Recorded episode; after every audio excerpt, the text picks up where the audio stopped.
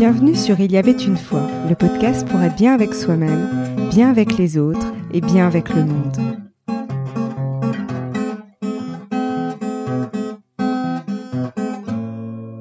J'ai eu plaisir de vous retrouver aujourd'hui pour partager avec vous des retours d'expérience et vous transmettre les apprentissages que j'ai pu tirer de mon propre cheminement. Alors avant de débuter, je voulais déjà vous informer que le podcast va repasser à une diffusion par semaine. Désormais, les épisodes seront diffusés le jeudi à la place du mardi. Donc le contenu ne changera pas, c'est simplement euh, la diffusion qui changera et euh, il y aura simplement plus de variété euh, dans le type de contenu que je vous proposerai. En fait, je me suis dit que ça faisait beaucoup de contenu avec le programme mensuel qui vient s'ajouter, puisque désormais j'ai prévu de vous proposer un programme par mois pour vous accompagner dans votre propre cheminement. Toujours dans cette idée, hein, euh, selon moi, nos relations avec les autres ne sont que le reflet de la relation que nous entretenons avec nous-mêmes, et donc c'est en étant bien avec nous-mêmes, notamment en prenant notre place, que nos relations seront plus respectueuses et plus harmonieuses. Donc c'est tout cet écosystème qui participe selon moi, à nous apporter plus d'épanouissement dans notre vie. Et c'est justement euh, ce en quoi j'ai envie de contribuer, que ce soit par le biais de mon podcast ou par le biais des programmes que je propose ou des accompagnements que je vais proposer très prochainement. Et donc aujourd'hui, je voulais vous faire un retour d'expérience que j'ai eu très récemment, à savoir mon accompagnement Ikigai.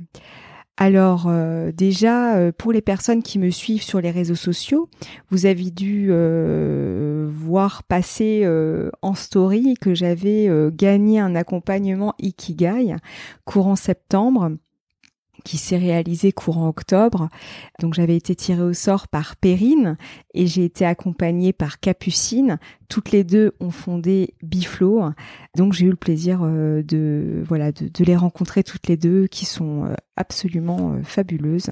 ce fut vraiment une très très belle rencontre sur mon chemin et j'ai une très grande gratitude de une d'avoir gagné cet accompagnement Ikigai et d'avoir été tirée au sort par Perrine et aussi de les avoir rencontrées toutes les deux parce que vraiment ce fut de enfin voilà des, des échanges extrêmement riches que j'ai pu avoir que ce soit avec Perrine ou avec Capucine.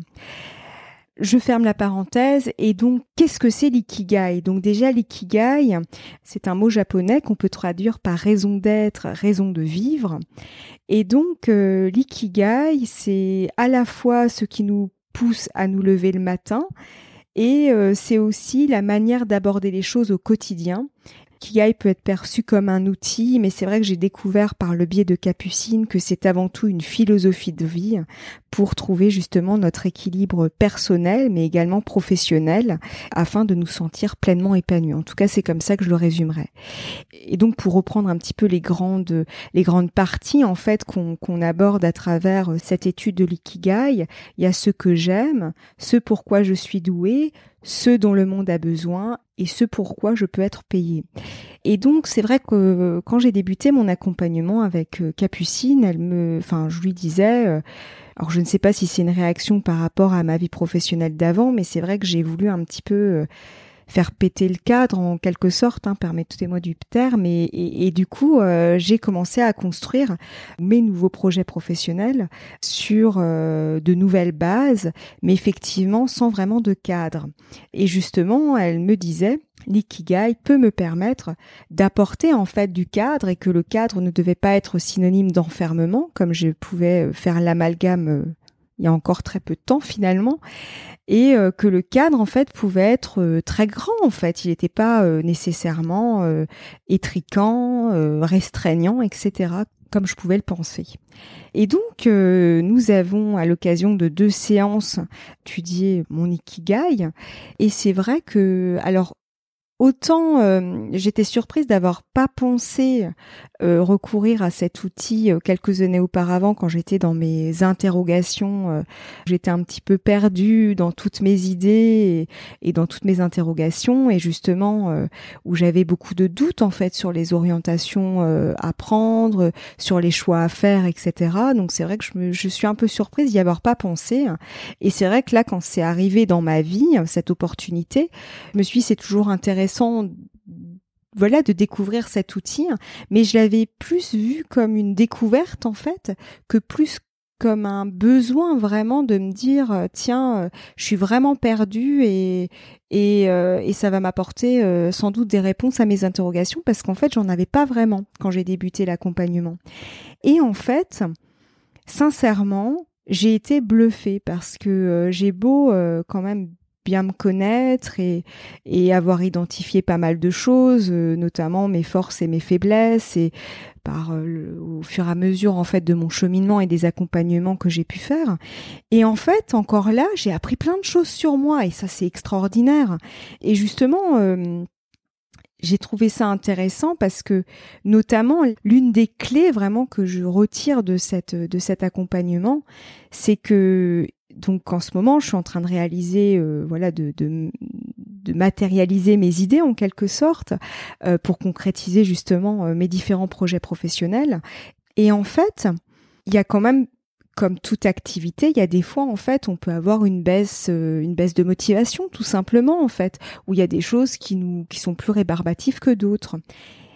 Et eh ben grâce à l'ikigai, je me suis rendu compte qu'il suffisait juste que je change en fait la manière d'aborder les choses euh, face à une tâche par exemple que je pouvais trouver rébarbative pour trouver la motivation pour le faire. Et ça c'est justement Capucine qui m'a montré, qui m'a dit bah voilà euh, telle et telle chose rallume ton moteur, permet justement de, remettre, euh, de te remettre en mouvement en fait, de, de rallumer la flamme à l'intérieur de toi. Bah, tout dépend comment tu abordes la situation. Et donc, depuis, quand je tombe euh, devant des tâches qui sont assez rébarbatives, par exemple, je prends l'exemple de la technique. La technique, c'est pas toujours euh, quelque chose qui me passionne. Ben, j'ai trouvé le moyen justement de me dire, par exemple, moi j'adore apprendre, en fait j'ai une curiosité débordante. Ben, je me suis rendu compte que en me disant, bah tiens, je vais mettre ça en place, je vais faire ci, je vais faire ça sur mon site internet ou je vais rajouter telle extension, etc. sur mon site, eh ben, je me suis rendu compte qu'en me disant, bah, tu vas apprendre de nouvelles choses, ça fonctionne, en fait. J'arrive à bluffer mon, mon, cerveau, en fait, pour qu'il se dise, mais en fait, c'est vachement bien ce que je suis en train de faire. Donc, tout ça pour dire, on arrive, en fait, à trouver de la motivation, même sur des, même pour des tâches, en fait, qui à la base ne sont pas euh, les plus, euh, voilà, les plus passionnantes. Et aussi, je crois que la deuxième, euh, la deuxième clé, en fait, que je retire de cet accompagnement, euh, c'est que je suis notamment en train de structurer donc mes projets professionnels en ce moment. Et je crois que ça me permet aussi voilà de, de construire euh, de construire la suite c'est-à-dire notamment euh, les interviews que je vais que je suis en train de réaliser ou que je vais réaliser par la suite les épisodes que je vais euh, vous proposer par la suite les, le contenu des programmes que je vais que je vais proposer par la suite etc en fait ça me permet vraiment outre le fait de me connecter à moi-même à mes ressentis corporels comme j'avais pu le partager dans un précédent podcast justement où où en fait quand on se à ces sensations corporelles, ça permet intuitivement de se dire est-ce que c'est juste ou est-ce que c'est pas juste pour moi? Ben j'ai aussi, euh, j'allais dire, un cadre plus rationnel en fait, euh, qui me dit ben voilà, par rapport à ce qui t'anime, euh, est-ce que ça, ça correspond à ce qui t'anime? Est-ce que ça correspond à ton pourquoi? Est-ce que ça correspond à ce qui fait que tu as envie de te lever le matin? Je dis pas que, que voilà, il n'y a pas des fois où je peux m'éloigner de mon axe. Hein. Je reste, je reste en perpétuel apprentissage comme tout le monde, mais simplement. Euh, ça permet vraiment en fait à un moment donné de se de s'arrêter un instant et de se dire attends est-ce que c'est juste ou pas? Mais c'est-à-dire pas uniquement euh, en passant par l'intuition, mais en mettant un petit peu du rationnel.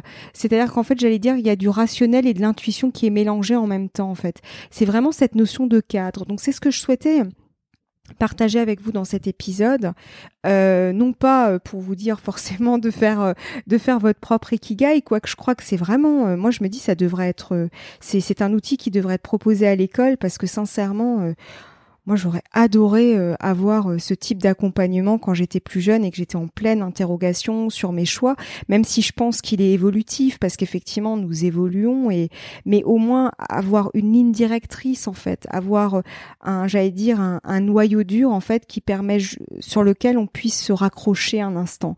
C'est quelque part rassurant et Et en même temps, je pense que ça permet aussi, euh, c'est l'image qui me vient, c'est un peu comme un bateau qui a son ancrage. En fait, ça permet de, de naviguer euh, face au vent et, et aux marées, mais mais voilà, on est toujours accroché à notre à notre à notre port d'attache en fait, et on sait que euh, ça c'est c'est nous entre guillemets quoi. Donc je trouve qu'il y a il y a quelque chose d'assez d'assez rassurant là-dedans. Et donc voilà, et donc je voulais finir par ça, c'est-à-dire euh, quand on a parfois une baisse de motivation, euh, quelle qu'elle soit, ça peut être intéressant de se poser la question sans forcément faire euh, un ikigai, même s'il aide grandement à l'identifier, mais c'est justement comment je peux prendre euh, la tâche en fait qui, qui, qui m'ennuie, qui est rébarbative pour moi, euh, comment je peux la, de quelle manière je peux la prendre pour la rendre plus attrayante? Euh, je vais vous donner un exemple très concret parce que d'ailleurs j'en ai parlé récemment avec une amie hein, qui est en train de développer son compte Instagram et justement je trouve qu'elle est super, enfin elle fait des super beaux visuels. Le côté esthétique en fait c'est vraiment son truc et en fait au départ, quand elle prenait, euh, elle se mettait dans l'optique, euh, voilà, je dois publier des posts parce qu'il faut que je développe mon activité euh, derrière. C'était pas forcément quelque chose qui la faisait kiffer, manière de parler. Maintenant qu'elle se dit, bah tiens, ça me plaît de faire du beau, de transmettre du beau, de faire des beaux visuels, elle se motive beaucoup plus en fait à faire des publications euh, sur Instagram. Et c'est justement un bel exemple, je trouve, et pourtant elle n'a pas fait d'ikigai, et c'est là où je lui ai dit, je fais, tiens, moi c'est marrant, parce que moi justement, depuis que j'ai fait l'ikigai, euh, ça m'a permis euh, de voir comment je pouvais rallumer mon moteur. Et elle me dit, bah tu vois, moi je le fais intuitivement. Donc du coup, tout ça pour dire, ikigai ou pas ikigai, je pense que ça peut être euh, ça peut être intéressant voilà de se poser la question sous quel angle je peux prendre la tâche qui est rébarbative ou que j'ai pas envie de faire aujourd'hui pour qu'elle soit euh, plus attrayante pour moi. Voilà, je vous souhaite une très belle journée et donc je vous donne rendez-vous jeudi prochain. Donc je le rappelle, il n'y aura pas de diffusion mardi. En revanche, à partir de jeudi prochain, j'aurai le plaisir de vous retrouver avec toujours le même type de contenu, simplement plus varié. À très bientôt.